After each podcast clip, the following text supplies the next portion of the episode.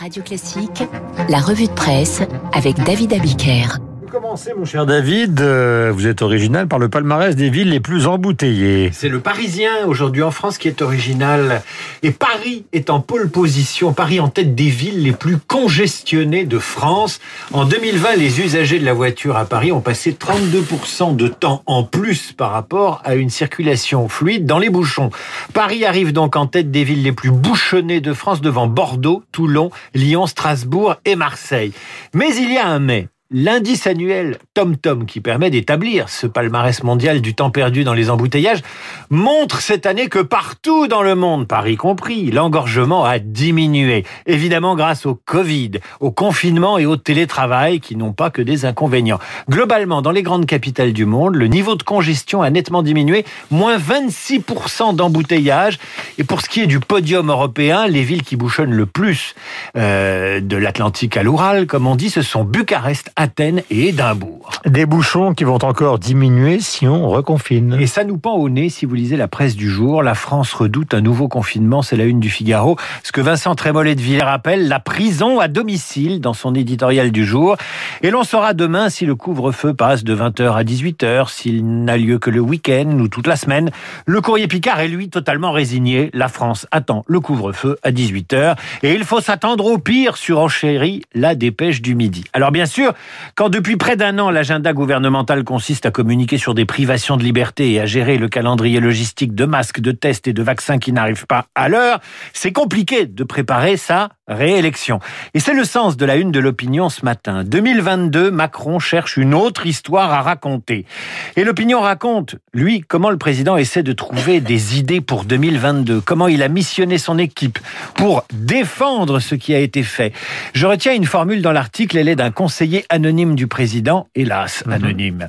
L'enjeu, dit ce proche d'Emmanuel Macron, c'est de dissocier l'image de Macron de la période de merde que nous vivons en ce moment. Je comprends l'histoire rester anonyme. Hein. Bah oui, c'est pour ça qu'il dit qu'il est anonyme. Ça ne va pas être facile et dans son édito, Nicolas Bétou ajoute Macron doit s'extirper des pièges de la gestion quotidienne de l'épidémie et être jugé sur autre chose que l'administration de la crise.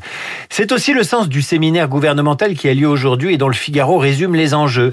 Définir les priorités de la fin de mandat malgré cette crise sanitaire. Alors en attendant un bilan et un projet pour 2022, lisez dans le Figaro toujours la tribune d'Edouard Tréteau qui s'interroge sur le pouvoir de Facebook et Twitter et qui nous propose un scénario, euh, une fiction, mais qui pourrait devenir réalité puisqu'elle s'est déroulée aux États-Unis avec Trump. Imaginez, écrit-il, en France qu'en 2022, un candidat soit débranché par Twitter ou Facebook parce que ces réseaux sociaux euh, considèrent qu'il a tenu des propos non conformes. Où va la démocratie? demande l'éditorialiste. À lire également cette fois dans le Canard enchaîné Comment, à partir de 2002, Cécilia Sarkozy, censée travailler bénévolement pour son mari, alors ministre de l'Intérieur, a reçu une rémunération de collaboratrice parlementaire à mi-temps de Joël Sekeldi Reynaud, alors député euh, et actuel maire de Puteaux. Le canard sous-entend que ce travail fut aussi consistant que celui de Pénélope Fillon.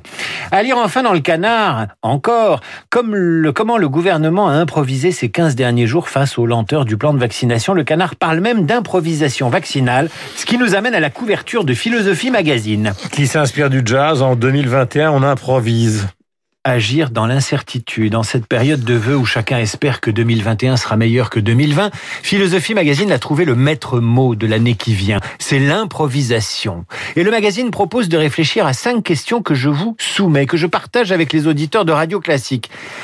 Première question, improviser, en quoi est-ce différent de s'adapter? Peut-on improviser moralement? Comment créer en direct? Peut-on vivre sans planifier? Et enfin, l'univers est-il une vaste improvisation? Voilà cinq questions qui permettront de relativiser les critiques sur l'impréparation de la stratégie vaccinale du gouvernement.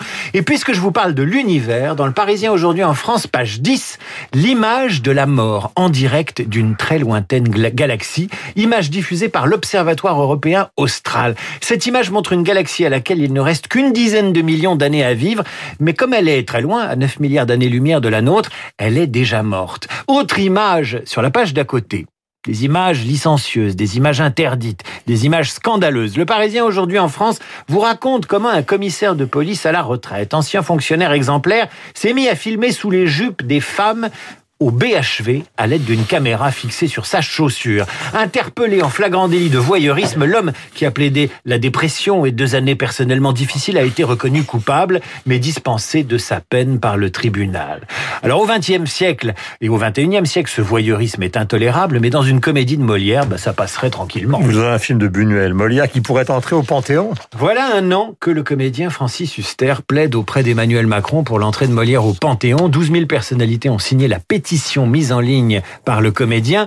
Macron n'est pas décidé. On dit que Brigitte Macron, prof de français, verrait l'idée d'un bon oeil. Sauf qu'il y a des contres. Le Figaro évoque des internautes. Ah, les, internautes, hein, on leur demande leur avis. Maintenant, certains estiment que Molière n'a pas à être enfermé dans un lieu sinistre. D'autres qu'on ne sait même pas où se trouve son cercueil. D'autres rappellent que Verlaine et Rimbaud doivent y entrer en couple avant Molière. Ça, c'est arrêté.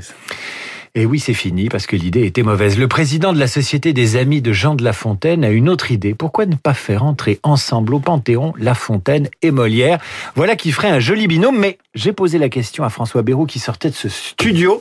Je lui ai demandé à Bayrou ce qu'il en pensait de l'entrée euh, de Molière au Panthéon. Il m'a dit, mais quel lieu sinistre Moi, je ne suis pas pour l'entrée de Molière au Panthéon parce que je ne suis pas pour les panthéonisations.